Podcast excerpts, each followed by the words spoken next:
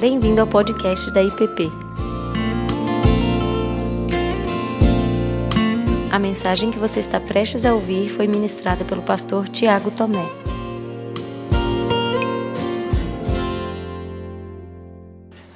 E normalmente voltada para a família, aproveitando essas oportunidades, dia dos pais, dia dos pais, dia das mães.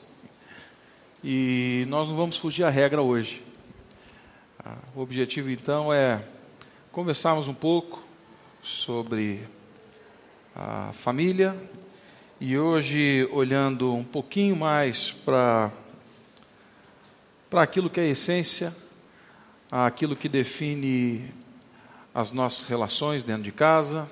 Creio que não seja nada novo, mas voltarmos ao tema não só do conteúdo, daquilo que conversamos em casa, mas também sobre a forma como conversamos em casa a partir de um único princípio. Então, essa é a nossa, essa é a proposta. Pretendo não terminar tarde, tá bem? Ser algo rápido, mas eu gostaria de convidá-lo então a esse tempo num, numa perspectiva devocional, que você caminhasse comigo, olhando para o texto, olhando para a abordagem e tentando se perceber dentro daquilo que nós vamos conversar hoje, tá bem? Vamos orar mais uma vez. Pai, o Senhor está todo o tempo conosco, o Senhor é Deus presente, o Senhor se faz presente no meio do seu povo. E o que pedimos é que, nesse tempo, mais do que informação nova ou algo parecido, que o Senhor venha ao nosso encontro, que o Senhor nos confronte, que o Senhor nos console, que o Senhor nos anime por meio da tua palavra e que o teu Espírito Santo se mova nos guiando, Pai, naquilo que o Senhor conhece dentro do nosso coração, naquilo que precisamos rever, naquilo que precisamos reafirmar. É no nome do teu filho Jesus que eu clamo teu Espírito Santo seja conosco. Amém. Amém.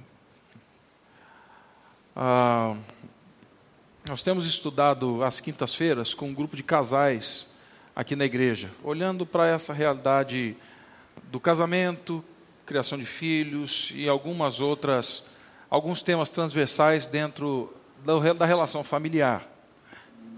E capítulo anterior, nós conversamos, na quinta-feira retrasada, a Susan Hunt, que é a autora, ela trouxe uma história muito interessante, de um citada ou relatada por um teólogo, um escritor, que muitos conhecem, o Sproul. E, e ele nessa história diz que depois de matricular o seu primeiro filho no jardim da infância, ele participou da tão primeira esperada reunião de pais e mestres, onde o diretor ele fez a, a apresentação de todo o plano curricular ah, do ano, né, daquilo que o menino ia, ia ver. É, no Mackenzie, quem tem filho no Mackenzie tem essas reuniões aí todo começo de ano, né? Então reúne aquele bando de pai, aí vai lá na frente, e as outras escolas assim também são, o diretor vai lá na frente, fala tudo que vai fazer, tal. E o Sproul diz que isso começou a acontecer. O diretor foi lá na frente e começou a descrever todo o currículo que ia ser dado e começou a trabalhar detalhadamente. Diz que nos primeiros 15 minutos de aula, as crianças brincariam com quebra-cabeças cientificamente planejados, de forma que elas pudessem desenvolver habilidades motoras diferenciadas explicou a função de cada atividade do dia, da manhã, da tarde, detalhe por detalhe, e, e fez uma apresentação fantástica. De forma que, quando ele perguntou, alguém tem algo a dizer, ou alguma dúvida, alguma coisa, ninguém falou nada, ficou todo mundo quieto. Porém, estava lá o Sproul. E aí ele levantou a mão, o diretor falou: Pois não, e ele agradeceu o diretor pela excelente apresentação, pela exposição, pelo cuidado. E aí ele disse assim: Teoricamente, senhor diretor, vocês tinham um número infinito de propósito dos quais escolher, e tiveram que fazer escolhas. A minha pergunta, diante de tudo que você apresentou, é: qual é o seu propósito geral abrangente, que determina por que vocês fazem as escolhas específicas? Vou repetir. Qual o seu propósito geral abrangente, que determina o porquê vocês fazem as escolhas específicas? O que está por trás de todas essas escolhas que vocês fizeram, das escolhas específicas, explicadas nos mínimos detalhes? E aí veio a segunda. Que espécie de crianças vocês estão procurando produzir? Diz a história que o diretor primeiro engoliu seco, ficou vermelho, depois ficou branco, olhou para o Sproul e disse assim: Eu não sei. Ninguém nunca me fez essa pergunta. Ninguém nunca tinha feito a pergunta. Então o Sproul agradeceu a honestidade do diretor e disse o seguinte: Senhor, a sua resposta me apavora. A sua resposta me deixou apavorado. Meus irmãos, eu acredito que essa história ela revela o cerne da nossa caminhada de instrução, de ensino e discipulado familiar. Ela traz para a gente, traz a gente de volta para o cerne a, da nossa caminhada com os filhos, com esposa, marido, com a família. Qual é o propósito maior e abrangente que determina as escolhas específicas que fazemos em casa? que fazemos no ambiente familiar, que fazemos na nossa relação com os nossos filhos, que eu faço no meu relacionamento com a Cláudia e a Cláudia comigo. O que eu apresento, qual é o escopo, o que está por trás, que define as minhas microdecisões, mas que são ordinárias, que são no dia a dia. E mais, como esse propósito abrangente, ele não só define um conteúdo, a essência, mas como também ele define a forma como eu apresento e como eu lido com isso no dia a dia. Que espécie, e eu não sei se essa palavra é melhor, eu confesso que quando eu li eu fiquei pensando assim, ele usou essa palavra mesmo, né? Mas deixa eu usar a palavra dele aqui. Que espécie de filho e filha eu quero? Que espécie de filho e filha nós procuramos produzir? Que espécie de relacionamento em casa nós procuramos produzir? Entenda quando eu falo a espécie, tá, gente? O que nós estamos querendo? E eu sei que a resposta ela pode ser mais apavorante do que a resposta do diretor, se a minha resposta a mim mesmo é eu não sei. Ou se é talvez seja uma coxa de retalhos, mas eu não consigo perceber direito o caminho. Eu não estou percebendo a linha da costura. São escolhas aleatórias, não só de conteúdo, da essência, mas quanto à forma da minha instrução, do meu discipulado dentro de casa, da forma como eu lido? Qual o propósito orientador que determina as inúmeras escolhas que eu faço todos os dias nos meus relacionamentos? Qual é a autoridade que tem definido isso? Quem determina o propósito dos meus relacionamentos em casa? E eu passei a semana toda pensando em outro texto que não o que a gente vai entrar daqui a pouquinho. Mas na medida em que eu fui lendo, fui lendo, fui lendo, foi inevitável parar ah, numa pequena sentença do apóstolo Paulo encontrada lá em Gálatas, no capítulo 4, no verso 19. Se você puder abrir comigo sua Bíblia, Gálatas 4, 19.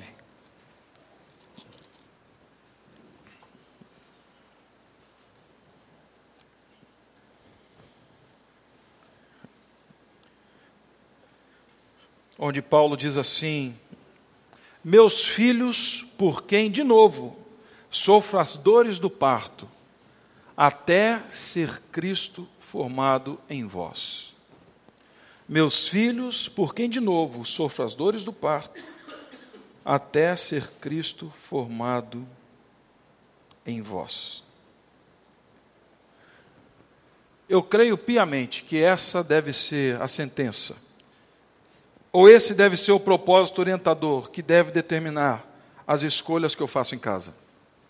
Ser Cristo formado em vós. Ser Cristo formado na minha filha, ser Cristo formado no meu filho, ser Cristo formado na minha esposa, ser Cristo formado em mim mesmo, ser Cristo formado dentro das relações familiares. O nosso breve catecismo, que é um dos símbolos de fé da nossa igreja, ah, que não é tão breve assim, né? Ele, ele começa com uma pergunta, e é a seguinte: qual é o fim principal de todo homem? Vocês sabem, né? Até os menos presbiterianos sabem. Né? Qual é? Ótimo, foi todo mundo pegando o gancho assim em todo mundo, né? Mas no final dá certo. O fim principal do homem é glorificar a Deus e desfrutá-lo, gozá-lo eternamente. Desfrutar da presença de Deus, desfrutar da pessoa de Deus. E aí mais para frente, a pergunta é: que regra deu Deus para nos dirigir na maneira de o glorificar e desfrutá-lo? A resposta está lá a palavra de Deus que se acha nas Escrituras do Velho e do Novo Testamento são a única regra para nos dirigir na maneira de o glorificar e gozá-lo. Eu concordo do começo ao fim com essas duas afirmações. A questão toda é: toda a Escritura, Velho e Novo Testamento, apontam para Cristo e sem estar mergulhado em Cristo, imerso em Cristo, sem estar vivendo, como dizia um professor meu, na cristosfera. Nós fomos imersos na realidade de Cristo agora. Não há possibilidade nenhuma do homem glorificar a Deus e de ter relação com Deus e de desfrutar Deus e de gozar a presença de Deus eternamente. Assim, glorificar a Deus Conhecer Deus sempre vai nos levar para um único ponto: Cristo Jesus. Até ser Cristo formado em vós, é um longo caminho onde o homem glorifica a Deus, desfruta da relação com Deus, da presença de Deus por meio de Cristo mesmo. Até ser Cristo formado em vós é um longo caminho de relacionamento com as Escrituras, que nos revelam Deus, que nos moldam dia a dia. O ponto de convergência sempre vai ser Cristo.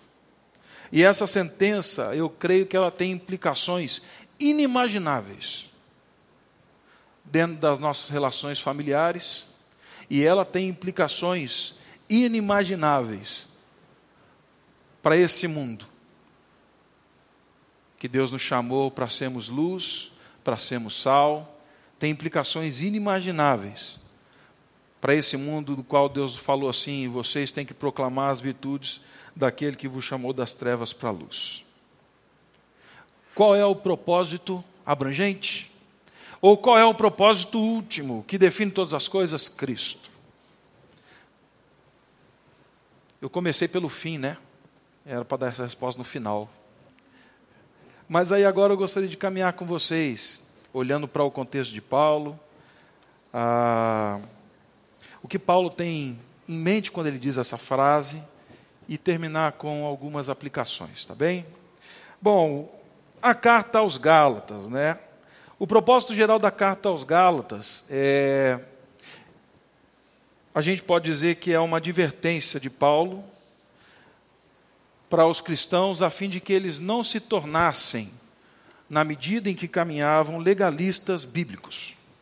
Olha que perigo esse negócio legalistas bíblicos. Paulo começa a argumentação dele, ele vai desenvolver a carta de forma exaltada, em alguns momentos parece que até furiosa, mas Paulo está cheio do Espírito Santo. E ele vai contra-argumentar com falsos mestres que diziam para aqueles cristãos gentios que eles deveriam seguir todos os ritos da lei mosaica. E seguindo os ritos da lei mosaica, eles seriam sim incluídos dentro do povo de Deus. O problema é que Paulo diz assim: não é essa a verdade. Enquanto orienta a comunidade e combate os falsos mestres que estimulavam essa vida, Paulo fala assim: não é esse o caminho. Vocês não serão justificados no cumprimento de regras e mais regras, de leis e mais leis. Vocês não vão agradar a Deus se vocês se circuncidarem, se vocês guardarem todas as festas, se vocês fizerem tudo aquilo que a lei mosaica está dizendo. O ponto que Paulo vai levantar ao longo da carta, e nós não temos tempo para ver isso aqui hoje, é que se eles se entregassem a um modo de viver, simplesmente de cumprir regras e mais regras, eles não estariam sendo diferentes da vida de onde eles vieram. Da mesma forma como na vida pagã, na vida gentia, em que eles buscavam satisfazer os deuses pelo cumprimento das leis, pelo cumprimento dos mandamentos, isso tudo, eles estariam fazendo com Cristo, com Deus. Ou seja, no fim de tudo, eu me salvo pelo cumprimento das leis e das regras. Mas Paulo ele não deixa isso assim, dessa forma. Paulo vai complicar um pouquinho mais. O ponto que Paulo levanta aqui é que no fim das contas, se eles vivessem dessa forma, como os judaizantes estavam propondo, eles seriam os senhores e os salvadores da própria vida, e mais, eles corriam num risco enorme, frente ao passado. Porque a idolatria e a escravidão da religião, da forma como os judaizantes estavam propondo, ela era mais perigosa do que a irreligião e do que o paganismo. Porque na irreligião e no paganismo, eles estavam longe de Deus. Mas agora, se eles vivessem pela lei, se eles vivessem pelas regras, eles pensariam que estariam próximos de Deus, mas enquanto não estavam próximos de Deus. O perigo era maior ainda. É de gente que pensa que está caminhando com Deus, mas está muito longe.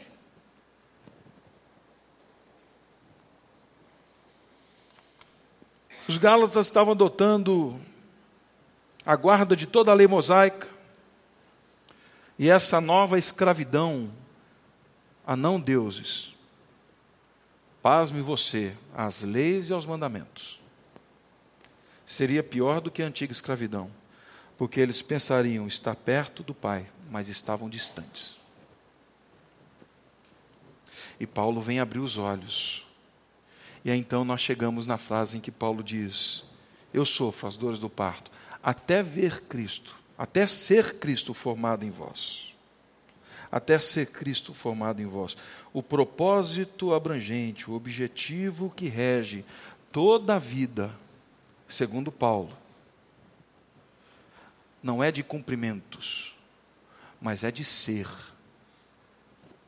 Paulo não está falando aqui para que eles cumprissem algumas coisas, mas o convite é: a partir do que vocês são, agora vocês devem viver.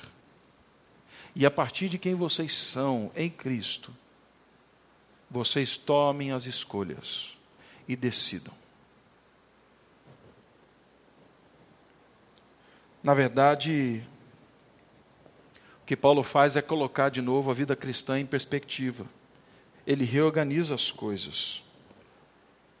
Paulo sabe por que fala o que fala, ele sabe por que faz o que faz, e tudo isso está ancorado em Cristo. O objetivo maior é que eles fossem a imagem de Cristo. E isso é muito além do que simplesmente cumprir algumas regras, algumas normas, e dentro do contexto que eles estavam vivendo. Paulo diz: sofrer até ser Cristo formado em vós, não para que eles cumprissem ritos, mas para que eles entendessem a identidade deles e para que eles fossem a cada dia mais a imagem e semelhança de Cristo Jesus. Então Paulo dá um salto aqui. Enquanto os judaizantes estavam falando assim, olhem para aquilo que vocês devem fazer. Paulo fala assim: não, eu quero que vocês entendam quem vocês são. E o chamado de Cristo, antes do que fazer qualquer coisa, ou cumprir qualquer coisa, é que vocês sejam. Fomos chamados a ser. A partir disso nós fazemos, mas não o contrário. Porque o contrário vai gerar gente que se auto-justifica, que se salva, que paga o preço dos próprios pecados e faz tudo para chegar até Deus. Paulo dá esse salto aqui, falando daquilo que nós somos. O Evangelho segundo João, no capítulo 1, no verso 13, ele diz assim, que no verso 12, que Jesus veio para os que eram seus, mas os seus não o receberam. Mas a todos quantos o receberam, deu-lhes o poder de cumprir todas as leis e regras. É isso, gente? Não. Deu-lhes o poder de serem feitos filhos de Deus, serem feitos a saber aos que creem no seu nome. Esses não nasceram da carne, nem da vontade do sangue, nem da vontade do homem, mas nasceram de Deus. Antes de fazer, a preocupação de Paulo era sejam. E isso reordena todas as coisas. Porque quem sabe quem é, sabe o que deve fazer ou o que não deve fazer. Quem tem a sua identidade definida em Cristo, no caso deles, sabendo que não eram cumprimento de leis que os fariam povo de Deus, sabendo quem eram, eles seriam reorganizados na caminhada da vida cristã. E embora no verso 12 do capítulo 4 de Gálatas, Paulo diga assim: para que vocês se tornem como eu, e dá a impressão de que Paulo está instituindo aqui um novo, uma nova regra, né? um novo jeito de fazer alguma coisa, não. O que Paulo está fazendo é dando exemplo aos Gálatas, para que fossem transformados à imagem de Cristo, e que fossem em Cristo, e que vivessem em Cristo como Ele. Paulo, como pai, ele usa então a figura de uma mãe. E se apresenta com uma coragem cristã, moral, que poucos de nós temos coragem de fazer. O teólogo Chesterton, escrevendo sobre a instrução de filhos também, ele diz o seguinte: que instrução não é um assunto e não se trata de um assunto. Antes, instrução é a transferência de um modo de vida. Instrução não é um assunto do qual a gente debate, a gente constrói. Instrução é o quê? É a transferência de um modo de vida. O que Paulo está fazendo aqui parece que é isso. Paulo está falando da transferência de um modo de viver, até ser Cristo formado em vós. Não só na mente, mas na maneira como vocês agem e reagem ao mundo. Que vocês sejam. Paulo está falando da transferência de um modo de vida. Ele lembra, essa frase lembra aquilo que ele diz em Gálatas 2,20: Já não sou eu quem vive, mas Cristo vive em mim. Ou seja, isso é que define as escolhas específicas que eu faço dentro da relação familiar. Paulo está preocupado com que sejam, a fim de que as escolhas fossem guiadas por esta grande liberdade e por essa verdade. E não é a primeira vez que Paulo usa então da figura feminina. Paulo, lá em Tessalonicenses, capítulo 2, 1 Tessalonicenses, ele vai se apresentar como uma ama de leite para os cristãos. Aqui ele usa uma imagem bem mais forte, né? Ele usa uma imagem bem mais impactante. Paulo aqui agora está falando que ele sente as dores de parto como uma mulher grávida até que eles fossem formados à imagem de Cristo. É uma expressão muito forte, porque a mãe sofre, sofre muito para dar luz ao seu filho. Ele não pode ficar no ventre a vida inteira, A mãe sofre quando a criança nasce. A mãe sofre quando pega o bebê e fala assim: Meu Deus, que mundo é esse para que esse menino veio? Como é que vai ser essa história toda? Ele precisa aprender a viver, a ser, independente do que vai acontecer na vida dele, para que ele cumpra o papel de Deus na história. E Paulo então usa essa metáfora dolorida. Ele fala assim: Eu sofro. Ele sabe do que custou, do que envolveu, do tempo de gestação para que aqueles cristãos chegassem a conhecer Cristo, nascessem de Cristo. Ele sabe das fragilidades da infância. Talvez em algum momento, até mesmo guardar para que eles não fossem contaminados, corressem os riscos deste mundo como estavam correndo. Mas ele sabe que guardar como os judaizantes não era o caminho. Era como colocá-los numa redoma. Era colocá-los numa irrealidade da vida com Deus. Então Paulo fala assim: vocês vieram, não para que vocês fiquem protegidos dentro desse negócio aqui, mas para que vocês extravasem isso a partir do que vocês são em Deus. Seguir os judaizantes não resultaria no caráter de Cristo. Paulo não queria filhos cumpridores de regras. Ele queria filhos sabendo quem são em Cristo. E por saberem quem são em Cristo, decidem acertadamente viver. E quando erram, voltam para a cruz. Porque se você erra na lei, não tem caminho de volta. Mas se você erra em Cristo, existe o caminho de volta. E aí então os falsos mestres queriam seguidores que os glorificassem. Paulo gostaria de seguidores que fossem parceiros que glorificassem a Deus junto com ele. E eu fiquei pensando aqui que nós corremos um grande risco na relação familiar de sermos como esses judaizantes. Definimos bem os limites, os parâmetros, as regras, as formas. E não estou falando que não tem que ter, meu irmão, porque eu tenho uma filha de 12 anos. E depois você pergunta para ela se o pai é bravo, ela vai te responder. Mas a questão não é manter a Laura numa redoma. A questão toda é eu não ser um judaizante dentro de casa como eu, como pai, sofro as dores de parto para que a Laura cumpra as regras? Não. Para que Cristo seja formado nela. De forma que quando ela vai para o colégio, daqui um tempo, quando ela sair com as amigas, quando ela vai dormir na casa de uma coleguinha, em que ela pense assim: eu sei quem eu sou, e porque eu sei quem eu sou, eu sei como me portar. Eu estou livre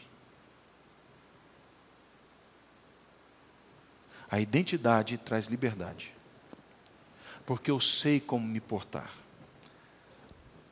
A regra chega num limite em que alguma coisa chegou e falou: opa, peraí, eu não vi essa regra. E aí o que, que eu faço? Ah, vou meter o pé na jaca. Mas quando eu sei quem eu sou em Cristo, a coisa muda. Porque eu sei da minha identidade. E é justamente por ser esse o objetivo maior que rege todas as decisões de Paulo é que Paulo ele escreve essa carta sem adulação, gente. Paulo escreve essa, essa carta de forma dura, porque a preocupação dele é que eles sejam formados à imagem de Cristo. E aí, aqui salta para a gente algo muito interessante, porque Paulo, sabendo quem é Cristo, e querendo que os cristãos fossem Cristo mais do que simplesmente cumprissem regras e leis, Paulo mostra que existe uma linguagem, existe uma maneira de conduzi-los de volta para esse caminho. Ou seja, a forma como eu instruo, a forma como eu discipulo, a forma como eu trato os meus relacionamentos, olhando para a essência, é definido pela natureza da essência também. Quantas e quantas vezes,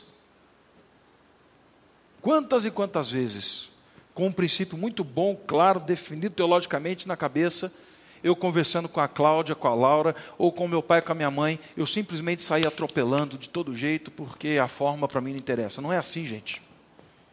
A natureza que define, que ordena todas as outras coisas que vamos fazer na nossa vida, ela também ordena a forma como vamos fazer. E isso é muito difícil para a gente. Mas Paulo vai mostrar isso na carta também. E aí eu confesso para vocês que esse caminho que eu estou apresentando, ele é um caminho de risco. Ele é um caminho de risco.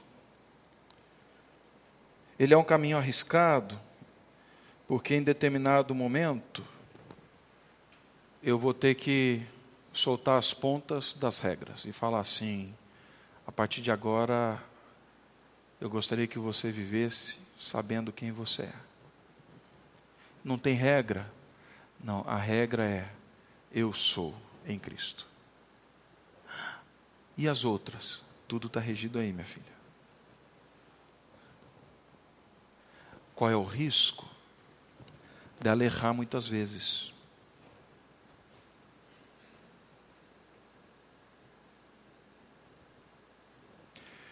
Qual é o risco dela ter que tropeçar tentando entender quem eu sou em Cristo e até onde eu posso ir ou não. Mas eu concordo com Paulo. Deus não fez um bando de gente e não formou um povo para si, para que esse povo vivesse só debaixo de regras e leis. Deus fez um povo para que refletisse o caráter dele. Caráter de quem sabe como viver nesse mundo louco.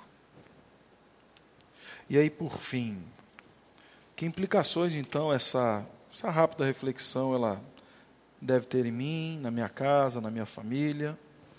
Eu creio que os irmãos teriam várias aqui para falar, mas eu quero ressaltar as implicações em duas perspectivas somente: de conteúdo e de forma. Primeira, sobre o conteúdo. Qual é o propósito maior e abrangente que determina as escolhas específicas que fazemos em casa, no ambiente familiar, o que apresentar, que espécie de pessoas nós procuramos formar no relacionamento familiar? Meu irmão, nós temos uma, uma agenda clara, bem definida. E o nosso conteúdo é Cristo. O propósito maior abrangente é Cristo. O nosso referencial teórico é Cristo. O nosso referencial empírico é Cristo. Nossas decisões do que ensinar, instruir os nossos filhos, marido, esposa, pai, mãe, é Cristo. É o nosso Senhor Jesus. Mas falar de Jesus ficou pop, né? Falar de Jesus, todo mundo fala de Jesus. O que estou querendo dizer com isso então? Lá em Mateus 28, 18 a 20, Jesus vai falar da grande comissão. E na grande comissão ele fala assim: ensine-os a guardar todas as coisas que vos tenho ordenado. Caminhar com o conteúdo de Cristo como propósito abrangente, não é a minha percepção sobre Cristo somente, porque isso é natural que aconteça.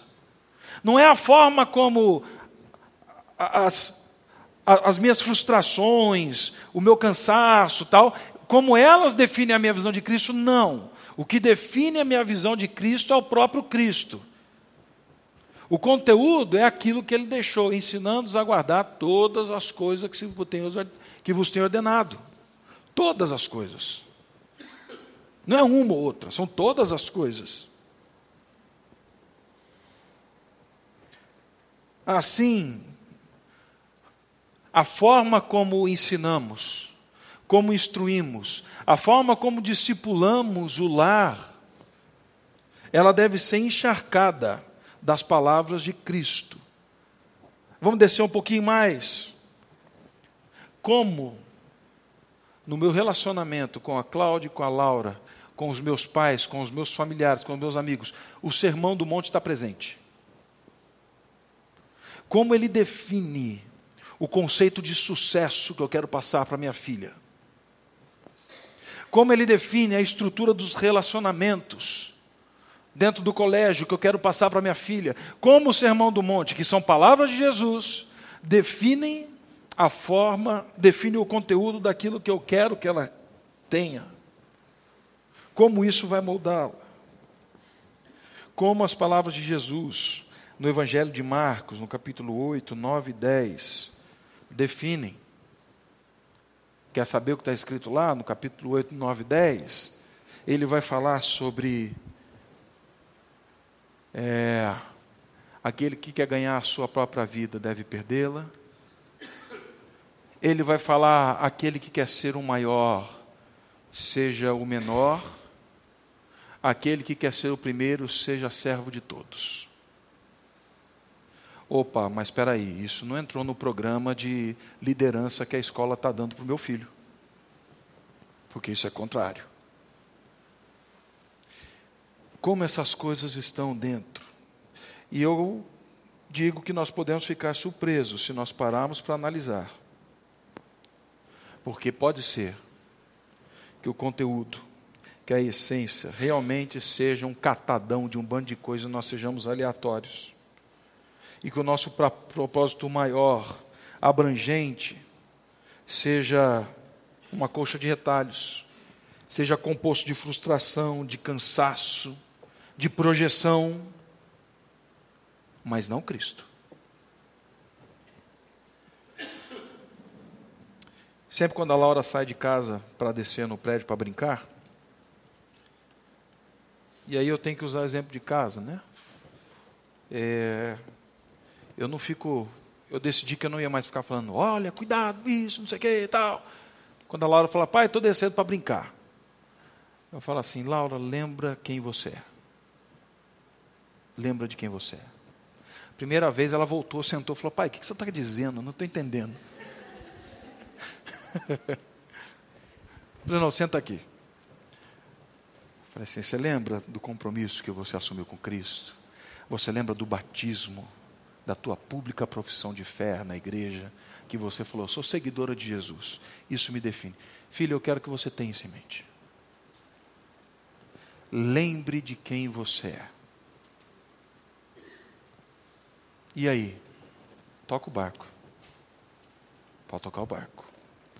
Segundo, de forma, e aqui realmente já entrando para o final, gente.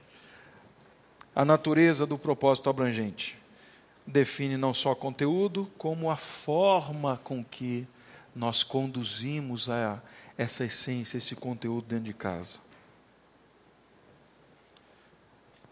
Às vezes a gente caminha dentro das relações familiares com aquele ditado, né? Faço, como é que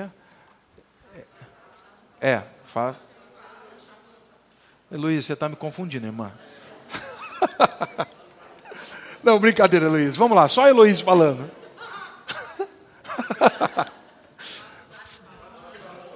Faço, faço, faço. Isso. Faço o que eu digo, mas não faço o que eu faço. Acertei, Luiz? Faço o que eu digo, mas não faço o que eu faço. Mas por quê? Cala a boca, menino. Eu sou seu pai. É... Tem situações em que a Laura pergunta para mim, pai, por quê? Eu falei, é porque eu sou pai. Acabou, é assim. E eu não preciso explicar. Tem um porquê, mas agora não é hora de você saber o porquê. Vai saber. Por enquanto é, não. Aprenda a lidar com isso. Porém, algumas outras realmente são complicadas. Porque ela fala assim, pai, mas você falou que não podia. E nessa hora ela já está vendo o pai fervendo igual uma panela de pressão. A gente vive desse jeito. E eu acho que esse é um tema pouco tratado. A natureza de Cristo requer uma forma de instrução adequada ao caráter de Cristo.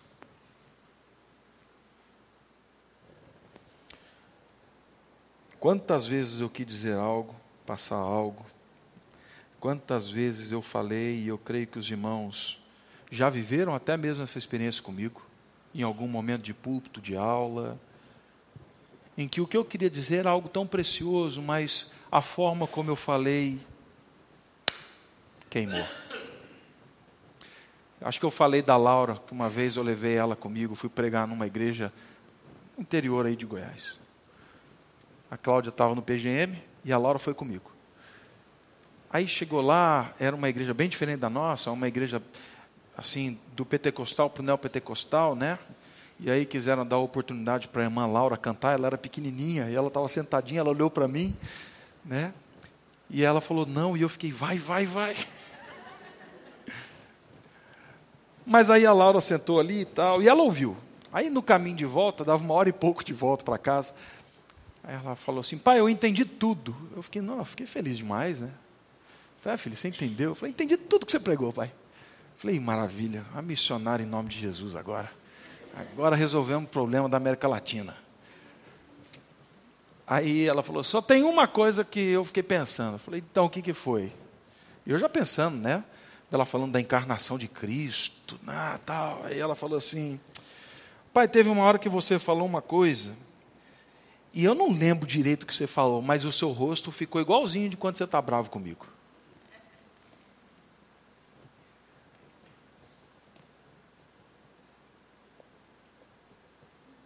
Aí eu falei, meu Deus. Eu quis dizer algo. Mas a minha forma, irada, bruta, a minha forma preto no branco, filosofia da família Conceição, é melhor ficar vermelho hoje do que viver amarelando. Esse negócio estava impregnado na forma como eu falava daquilo que é para mim um dos temas mais caros nas Escrituras. E a Laura não lembra do que eu falei, mas ela lembra da forma como eu falei. E aí alguns poucos me acompanharam nesse processo. Eu contei para o pastor Ricardo, no primeiro momento ele teve a reação de vocês, deu risada. Aí eu falei, ô chefe, a coisa é séria, não é assim não. O negócio é sério. A Cláudia sabe, e alguns poucos outros amigos sabem. E meus irmãos, essa é uma luta minha.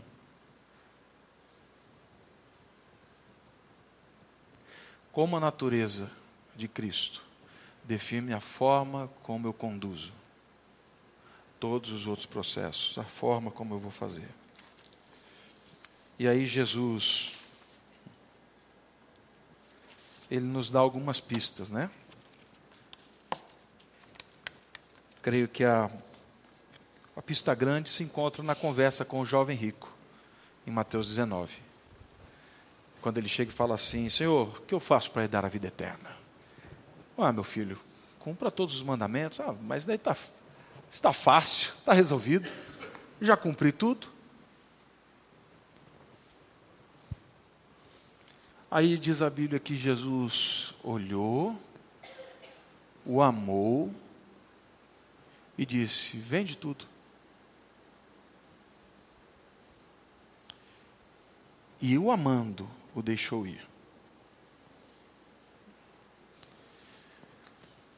Essa conversa de Jesus foi dura, foi pesadíssima, foi confrontadora mas a forma como Jesus falou e amando disse. Não trouxe condenação para aquele rapaz, sabe o que trouxe?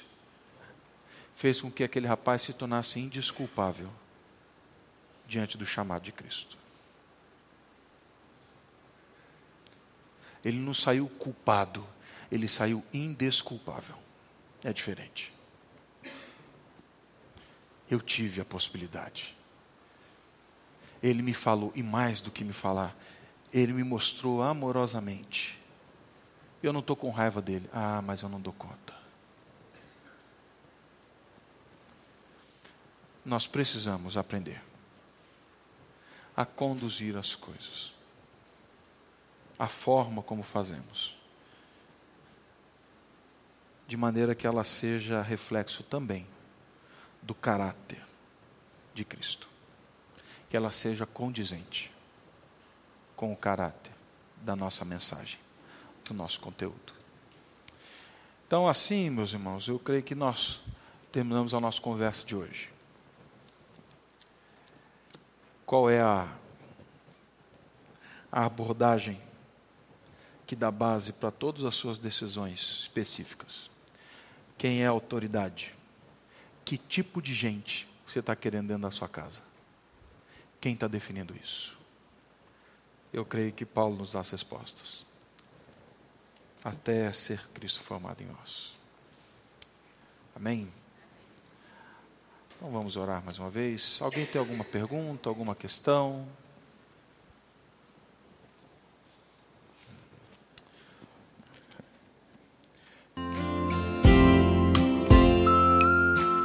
Você acabou de ouvir o podcast da IPP. Para saber mais, acesse nossa página em www.ippdf.com.br.